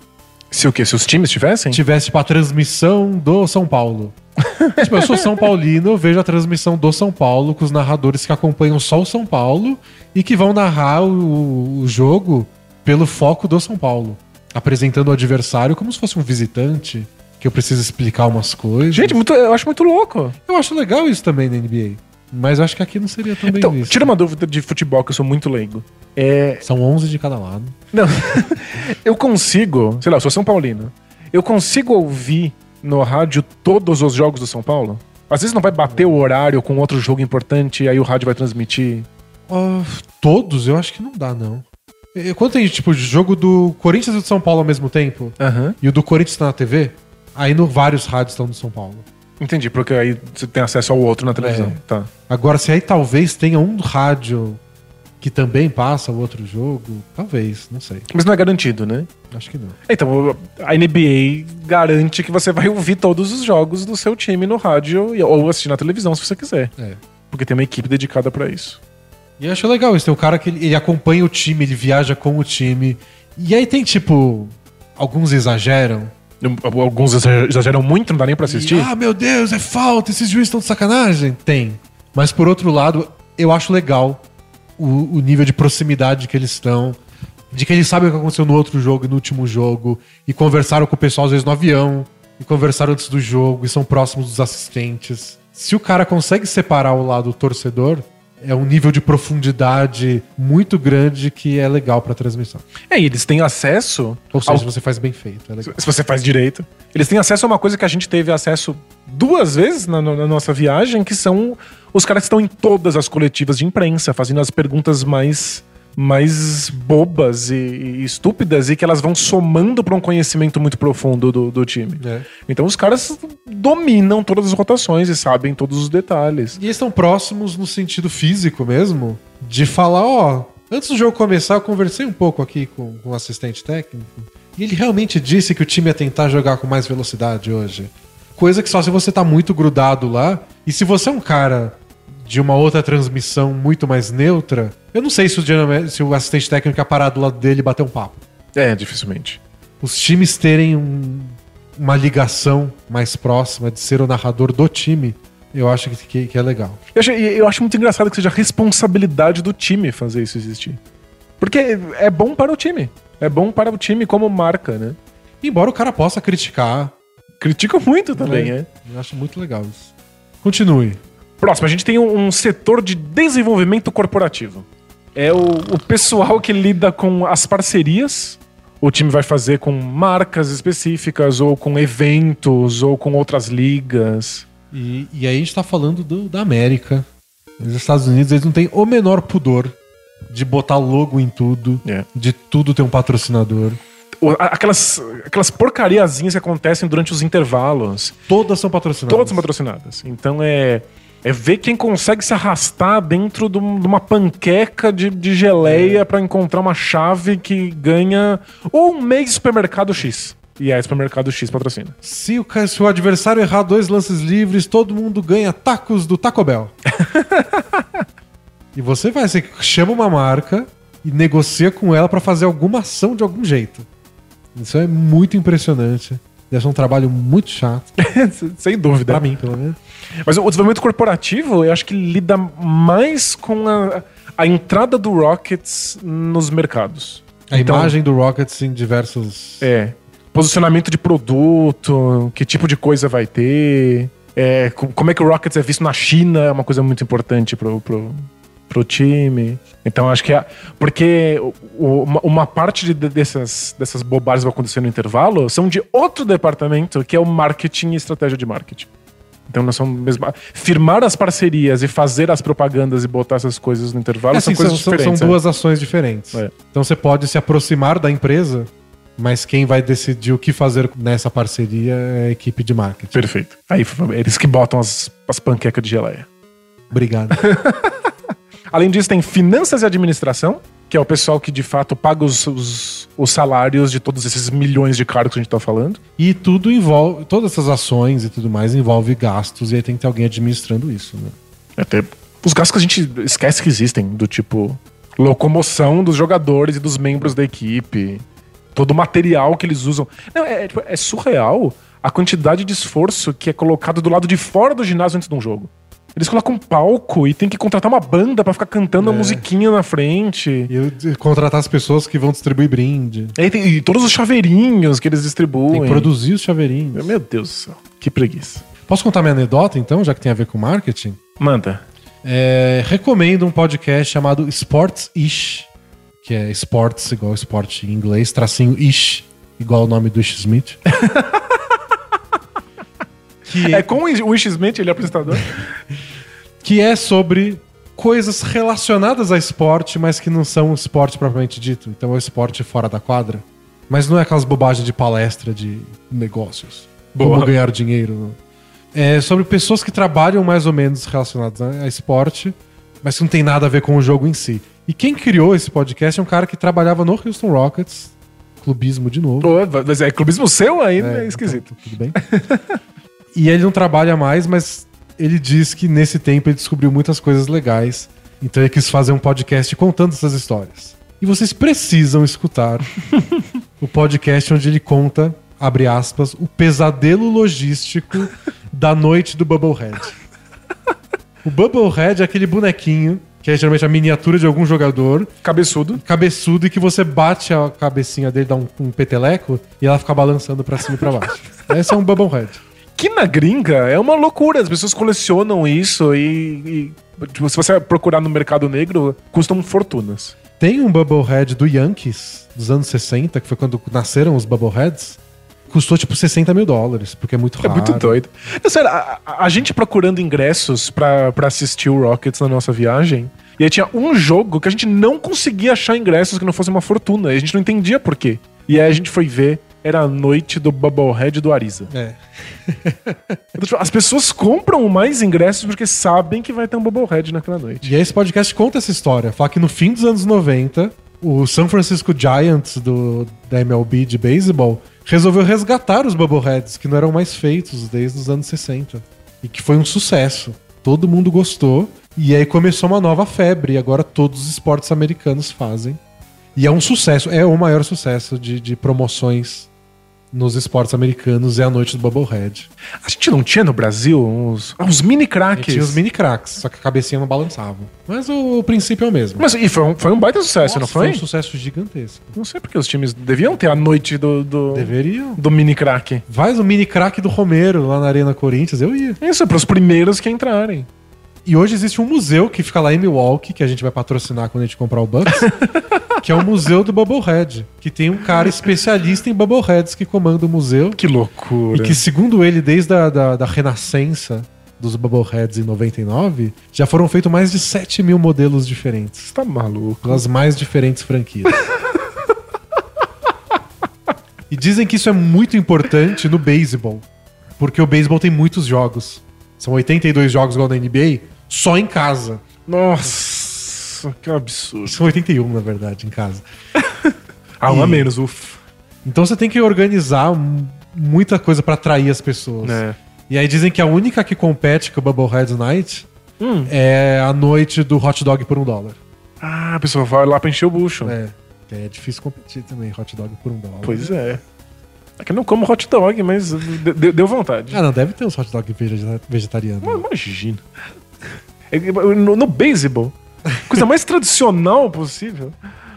Não deve nem deixar vegetariano entrar no, no, no estático do azar. É, se der azar, aí eu dou razão pra eles também. Respeito tem um limite, que é o- a sorte do time. Pois é. E aí, mas o mais divertido dos Bubbleheads de beisebol é que as minor leagues, que são aquelas ligas menores, não são né, a MLB em si, os, os 30 times principais lá, são os times menores, cidades pequenas, que não tem as mega estrelas. Mas tem o time de beisebol da cidade. Que é uma coisa menorzinha. É, e como é que você atrai duas mil pessoas? Faz Bubblehead também? Eles fazem Bubblehead. Aliás, dizem que são os mais criativos de todos. Ah, Tem que ser, porque é da série B, né? Tipo, Teve um, um time que eles citam no podcast que fez uma noite do Bubblehead para comemorar, entre aspas, Ah. o aniversário de X anos, que nem era número fechado, do caso do Watergate, que derrubou o Richard Nixon. e era do, era do Nixon, o O Bubblehead? Bubblehead era do Richard Nixon. Não é nem do jogador seu. Não, era, era, era o ex-presidente. E teve um momento de silêncio no jogo Ah, de 18 minutos. por quê? Porque é o tempo da gravação da fita que denunciou o Watergate. Que absurdo! As pessoas ficaram 18 minutos em silêncio? Sim. Brincando com seus Bubbleheads. Provavelmente. e aí tem nomes conhecidos do caso Watergate.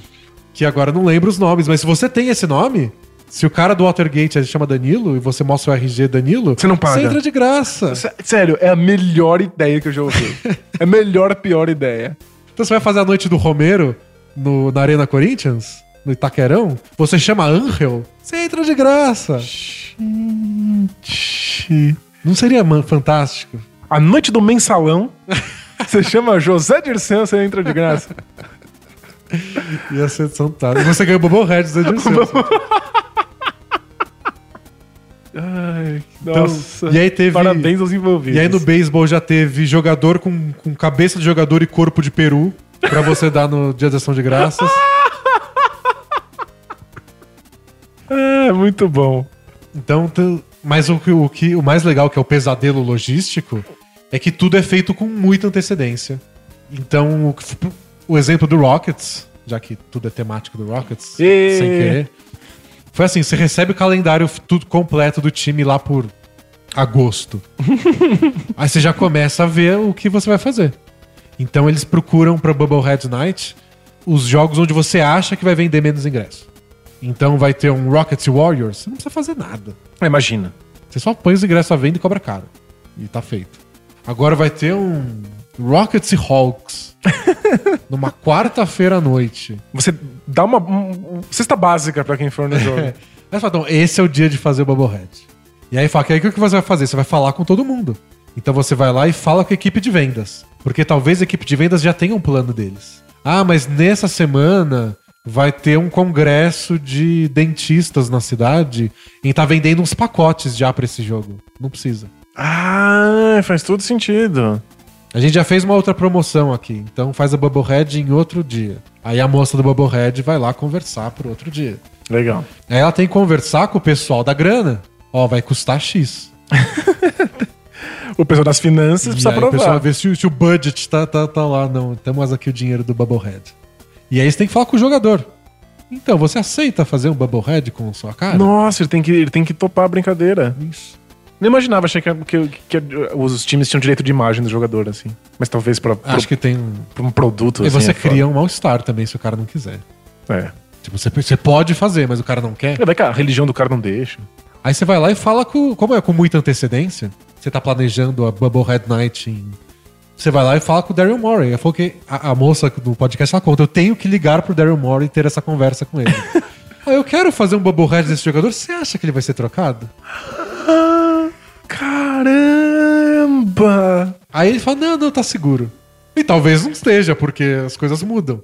Se o jogador for trocado, você lasca um investimento que pode ser, sei lá, de centenas de milhares de dólares pra trazer os bagulho da, da China. E aí eles contam um caso que eu esqueci o esporte, eu acho que é hockey. Que o cara teve o Bubblehead dele, ele foi trocado, e aí por acaso ele foi pro time que ia enfrentar o, o time dele na noite do Bubblehead. E como já tava tudo pronto, eles falaram, ó, foda-se. Dá mesmo assim. Tipo, não vale a pena jogar fora. E aí fizeram a noite do Bubblehead desse jogador quando ele tava no outro time, e aí e ele ainda jogou bem e ganhou, sabe? Nossa, sério, que, que, que coisa incrível. Sério, esse jogador tá machucado, já é mal-estar o suficiente. Tipo, ah, o cara machucou, não jogou a temporada inteira. É, se ele não jogou a temporada inteira, fica meio chato mesmo. Imagina o, o Bubblehead do Gordon Hayward no Celtic, sabe? é meio esquisito. Você, É, tem que, você tem que pensar em tudo isso. E aí a moça vai lá e ela contrata uma empresa que já é especializada em fazer bubbleheads. Eles fazem o design à mão. E aí eu tenho todo o trabalho do design de fazer um bubblehead. Porque você precisa produzir em massa. Porque muitas vezes você entrega para 5 mil primeiras pessoas que entram no ginásio. É. Às vezes para 10 mil. Em caso de beisebol, mais ainda, porque os estados são gigantes. Imagina, deve ser uma grana muito louca.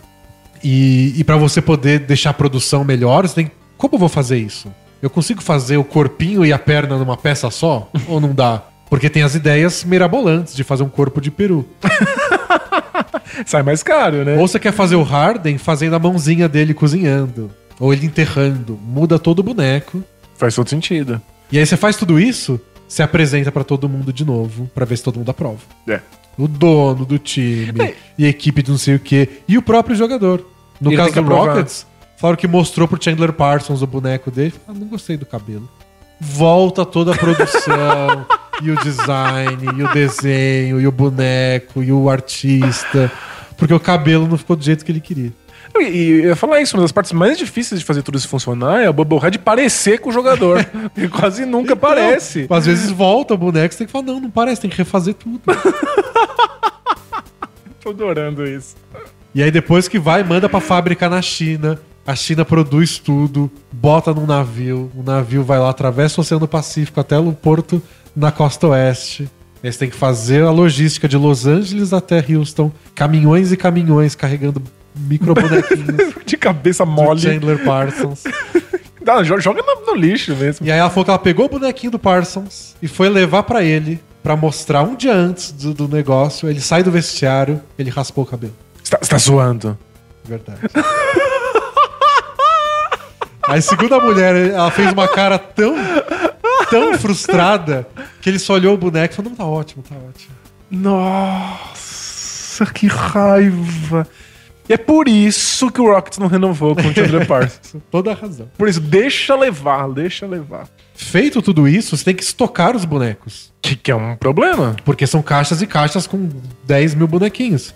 Pode fazer no ginásio? Não. O ginásio não é só do Houston. Tem show. Teve show da Lorde lá, que eu não consegui, porque a gente decidiu ver o Warriors jogar e todo mundo machucou. A gente deve ter ficado pra ver Devia ter show. feito a- visto a Lorde. É, tem show da Lorde, você não pode ocupar uma sala inteira, porque tem todos os equipamentos de quem vai estar lá. Nem sei se tem espaço, pra, tem um monte de sala, parece que todas estão sendo usadas. Tem- Olha a quantidade de, de departamentos e de funcionários que tem nessa desgraça. Tem show, às vezes tem outro time que divide o ginásio lá. Os Staples Centers tem o Lakers, tem o Clippers, tem time de hockey, tem o caralho a quatro. Então você não pode ficar estocando boneco. Ou seja, tem que chegar na hora certa. Então tudo é programado pra chegar o mais em cima da hora possível. e fala que. E ela conta que várias vezes deixaram no ginásio, aí some uma caixa. Somem duas caixas. Então você tem que mandar fazer ainda mais. Ah, tem que ter uma sobrinha. Tem que ter só, porque o, o jogador pede 50 pra distribuir pra família. Não, e, tipo, tá vendo a lista de profissões, de empregos que tem aí? Alguém foi na sala, pegou um bubblehead e levou pra cá. É, certamente. E às vezes não roubam, mas pedem. Ah, dá um pra galera aqui. É, do Daryl Morey, o dono fala, quero um pra minha filha. né? Então eles têm que fazer ainda muito mais, ou seja, tem um gasto extra. Nossa. E aí, por fim, quando tudo isso tá pronto, você tem que distribuir no dia. Aí tem uma equipe pra fazer a distribuição. E aí tem uma equipe que fica em tempo real no walkie-talkie, porque tem 20 entradas no ginásio. Aí tem que ser as, as, as 10 mil primeiras. QSL, tá acabando aqui no portão 2. Traz uma caixa, uma caixa, rápido. Porque tá acabando e o pessoal entra e fala: cadê meu boneco? Eu vim só pelo boneco. E aí os caras de uma fila começam a ganhar mais do que na outra. E aí você fala: não, mas no outra, na outra entrada tem. E você não pode falar: ah, acabou. E aí você passa, porque é redondo, né? Você, você passa Assim. por outras entradas. E você vê as E pessoas você vê o pessoal ganhando, é. recebendo. Então é um pesadelo logístico do começo ao fim. E que envolve muitas das profissões que a gente viu. Muitas pessoas e O tem pessoal das finanças, o pessoal do marketing, da estratégia, o pessoal da venda e serviços. O pessoal do, do- que banca os jogadores, É. E o pessoal da operações de ginásio, que é quem abre as portas e que distribui. distribui coisas. E aí quando acaba tudo isso, você pensa qual é o próximo. Aí tem, que- tem que fazer de novo. Porque fazem muitas vezes, que é o que eu falei, o, aumenta em muitos por cento as vendas no Bubblehead Night, só perde pro, no beisebol pro dia do cachorro quente, mas no basquete é o campeão. É o que mais impulsiona vendas. É porque não vende cachorro quente no, no- no- nos ginásios da NBA. Se vendesse. Acho que na NBA o pessoal não vai tanto comer igual no beisebol. É porque os jogos nem duram tanto O jogo é tempo, mais né? intenso, mais rápido, dura menos, assim. Rápido de intensidade e de duração. E acho que tem até o horário, né? É. Os jogos são mais no, no fim da tarde, começo da noite na NBA. Você pode comer depois até É, do jogo da NBA. você sai e janta. Mas tá aí, acho que, eu acho que o Bubblehead Night é um exemplo de o que funciona por trás de, uma franquia da NBA, de tanta gente que é envolvida, de toda a preocupação que eles têm de promover a marca com o boneco, de fazer vender uma coisa muito grande, ganhar aprovação de todas as coisas numa empresa muito complexa e com É. várias camadas de chefes e tomadas de decisão. E, tipo, a gente tira uma lição disso tudo, que é meio ovo e a galinha, mas é. A gente quer um basquete legal como NBA. Acho que todas as ligas do mundo querem parecer NBA. Mas é, não dá pra chegar perto sem esse grau de investimento. Sem essa quantidade absurda de pessoas empregadas e dedicadas e pensando a marca e os jogadores e o nível técnico e as estatísticas. É que é meio ovo a galinha porque só chegou nisso porque é a maior liga, né? É. Eles só puderam ter dinheiro pra bancar isso porque já era uma liga muito grande. Exato. Mas é. Por que, que é a melhor liga do mundo? Não é só porque tem os melhores jogadores, é porque tem uma estrutura gigantesca que permite que os melhores jogadores queiram jogar lá. É, os melhores jogadores. Eu acho que começou com os melhores jogadores, porque a liga não era assim desde sempre. Sim. Ela, sempre- ela já foi muito menor e mais amadora. Mas os caras são tão bons e atraem tanto dinheiro e a NBA conseguiu transformar isso num negócio. E aí se transformaram em grandes corporações com milhares de funcionários. Mas no- quando a NBB nasceu aqui no Brasil, 10 anos atrás, falaram muito disso, né? Ah, precisa fazer show também, precisa entreter o pessoal no intervalo. Precisa ser um espetáculo, Precisa né? espe- ser espetáculo, precisa ter promoção, precisa ter isso e aquilo. De certa forma, precisa mesmo, mas por outro lado, é difícil fazer com poucas pessoas. É. Tem times aí que tem o carinha do marketing. Não, é que o buraco é mais embaixo. Os times precisam ter assistente técnico. É, não tem nem isso. Tem time um que cara tem, lá- que, que estuda o vídeo, sabe? tem, tem É. time que tem um cara que ajuda o técnico, dois. E às vezes divide outras funções, fazendo outras coisas. E tem que ficar carregando sacola de roupa suja. Exatamente. Mas eu, eu entendo, porque o investimento é muito baixo. É, não é, não é porque eles não querem fazer, né? É porque é caro. Mas isso tem um impacto direto no produto. E seja ele basquete, seja ele todo o espetáculo que tá ao redor do basquete. Tipo, a NBB precisa de Bubbleheads. Acho que sobrevive sem. É, Mas que ajuda a vender ingresso, ajuda. sem dúvida. Aliás, eles falam, tem, o que tá tendo, o cara do museu do Bubblehead falou que ultimamente tem tido muito, é, tipo, crossover. Então você faz o Bubblehead do, do Rockets, é o James Harden com sabre de luz. Ah, porque tem o dia Star Wars. Então no dia do Star Wars, vai todo mundo fantasiado de Star Wars e tem o Bubblehead do, do Harden com... Quem vai pro jogo, às vezes, nem é muito fã do Rockets ou de basquete, é fã de Star Wars. Eu ficava pensando nisso, por que caralho você põe lá no calendário do time que é a noite Star Wars? Tipo, que diferença faz pra um, pra um time de basquete ser a noite Star Wars? Mas deve atrair um público que não iria de outra maneira, né? Você chama seu amigo. Você gosta do Rockets, seu amigo nem tanto. Mas a gente vai fantasiado, e vai ser uma palhaçada, e vai ter o bonequinho. É, vai, vai pela galhofa, né? E aí no, eles falam, tem o ganho imediato, que é vender mais ingresso num jogo que talvez não vendesse. Mas né, não é só isso, né? Você cria uma identidade com o time, né? Você cria uma identidade com o time e às vezes você atrai pessoas. Tipo, eu gostei de assistir um jogo. É, A experiência foi legal. Talvez eu volte mesmo quando não tenho o bonequinho. faz todo sentido. Nunca tá, tinha visto um jogo de beisebol em pessoa. Foi mais legal do que eu imaginava. Você tá investindo no futuro. Porque não, não dá pra só achar que você vai ter como público as pessoas que já são seu público. É. Você tem que construir isso. E às vezes é num bonequinho, às vezes nas coisas que, que parecem mais banais. E é, pouco, é difícil parecer mais banal que um bonequinho. É, um bonequinho cabeçudo cuja cabelo, cabeça chacoalha. Mas nossa, eu recomendo muito esse podcast. Muito legal. Histórias muito detalhadas de, da criação, produção, entrega De Bubblehead. de Bubbleheads. E olha, dá um trabalho do cacete. Se você acha que seu trabalho é imbecil, e eu acho meu trabalho imbecil, não é esse no Bola Presa, é um outro trabalho. E eu fiquei impressionado porque. Tem umas coisas que são muito pequenas, né? Mas Porque é a que- pessoa se estressa. É, claro, ela sofre Ela porque tá o cara tensa. raspou um cabelo. O cara aqui da, da empresa que eles contratam pra produzir o boneco falou que pra não deixar o time na mão, ele já bancou do bolso avião de carga pra ir buscar bonequinho da China. Não, você tá, você tá zoando. Não, não é, não é possível, não, não, tá muito Você errado. imagina o cara no telefone estressado? Caralho, eu preciso desses bonecos amanhã! É, tipo, meu dia tá arrasado, por que que aconteceu? O Chandler Parsons raspou o cabelo. É, tipo- Não, tá, tá muito errado isso aí. Tá errado, mas tá certo. É isso, porque cria. ajuda a criar toda uma atmosfera e e- que dá suporte pra quando a gente vai para as operações basquetebolísticas. É existir o dinheiro que financia essa- aquela quantidade absurda de assistentes É. técnicos e de departamentos médicos e de rendimento e análise de vídeo, etc. E é legal que.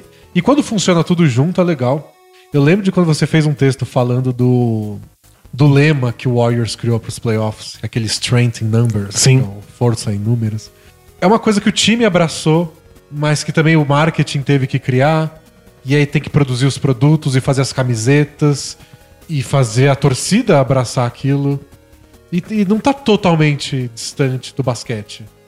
Tipo, não é um slogan que eles criaram à toa. É não é um slogan vazio, é. Eles criaram baseado no time. O, o do Pelicans é assim ah, também. e o do Pelicans, que é o, é o Do It Big. Do It Big. Eles criaram porque era o time que tinha os dois grandalhões. Mas ao mesmo tempo, né? Um trocadilho é do tipo, vamos fazer coisas grandes, sonhar Sim, alto, é, né?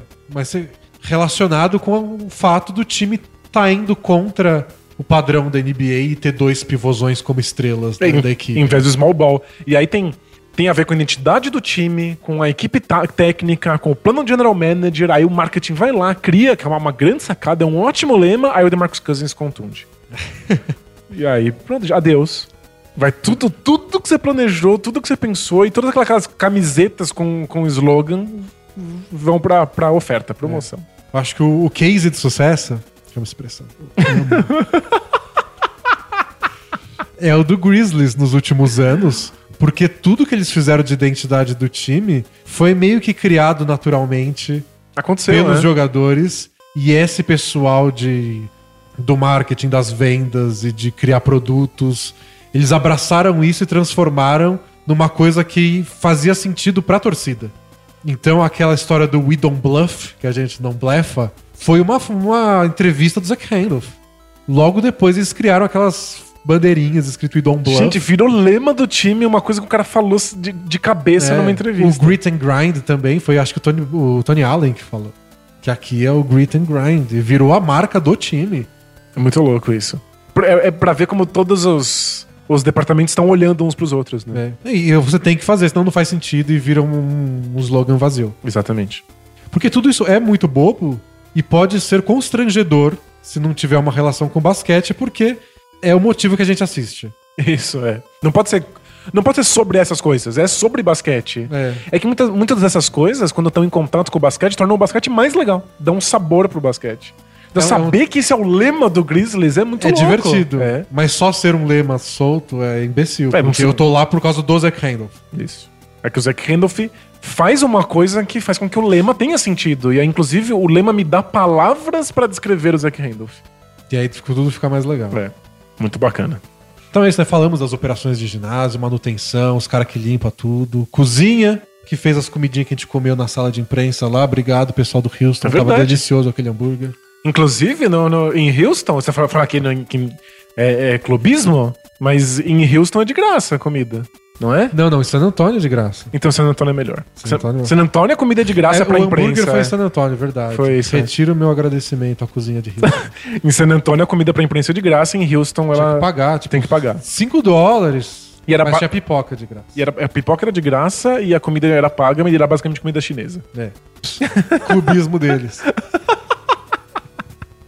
San Antônio não, San Antônio tinha lá o, Tex-Mex e os hambúrguer, que é o que eu espero do Tex. É. Então, e, e de- a gente falou de todas as, a- essas áreas, porque o Bubblehead en- engloba todas elas, que é marketing, estratégia e vendas, serviços e operação de ginásio, mas faltou o pessoal da, do Relações Públicas, que faz contato com todas as outras mídias, que é o pessoal que recebeu a gente quando a gente foi no ginásio. É, aí o pessoal do Houston foi melhor. Eles fizeram um tour com a gente, apresentaram como o ginásio como funcionava, quais elevadores a gente tinha que pegar. A sala de imprensa, onde fica, como funciona, deram todos os papéis, documentos que a gente precisava. Então, o- o pessoal O que faz o material com todas as estatísticas do time, as estatísticas do time que, que vai ser enfrentado naquela noite. Descobrimos que várias das coisas muito interessantes que os narradores e comentaristas falam durante a partida estavam todos no manualzinho da imprensa. Exatamente. E que, inclusive, nós sorteamos para os nossos assinantes. Então, alguns de vocês estão ouvindo a gente ganharam isso aí. Aproveitem.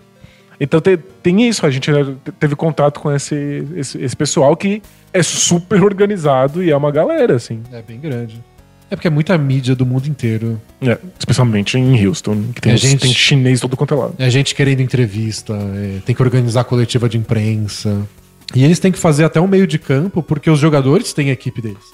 Então você quer falar com o James Harden, uma entrevista exclusiva para o Bola Presa, Tem a equipe do James Harden, você fala sim com não. né? Relações Públicas do Houston, mas Relações Públicas do Houston vai ter que entrar em contato com o agente do Rocket, do, do Harden.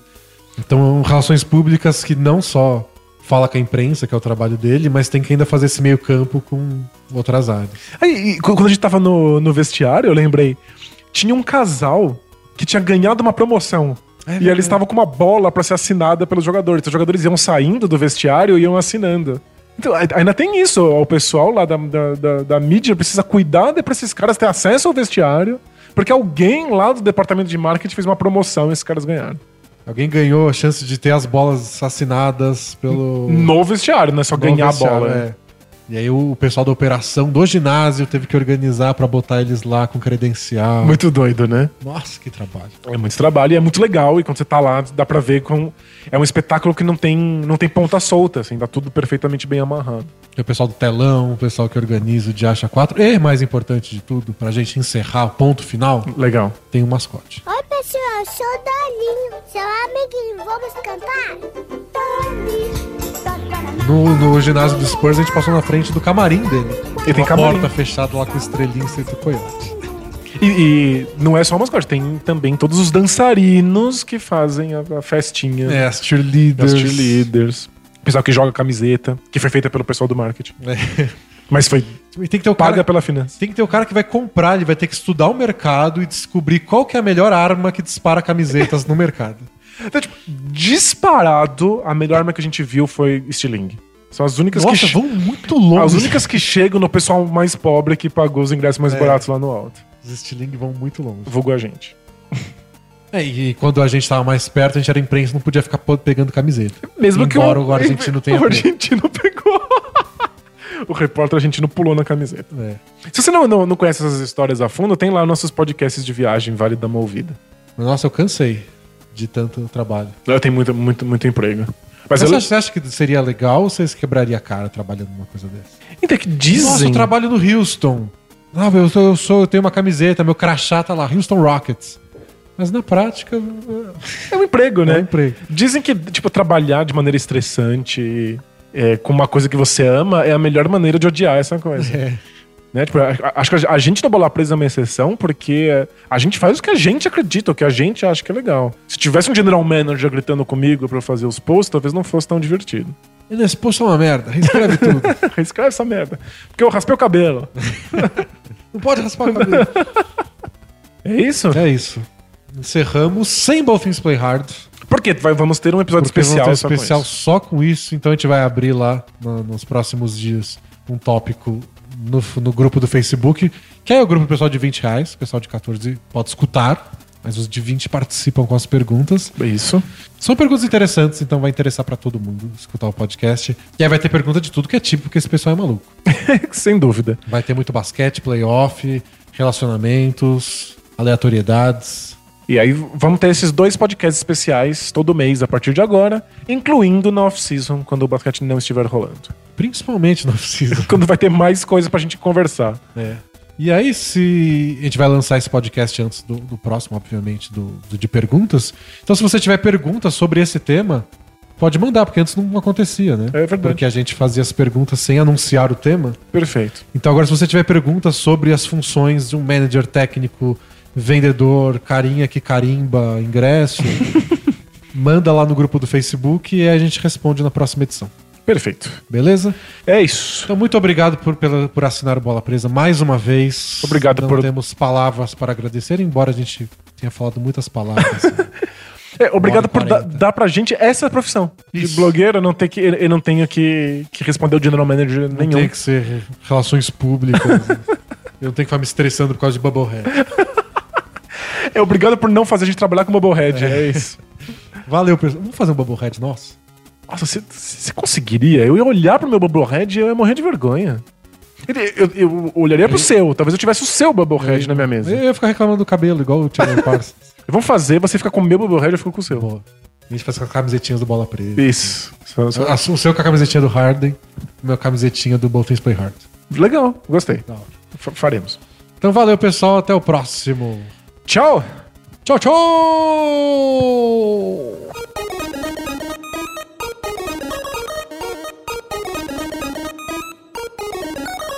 God bless and good night.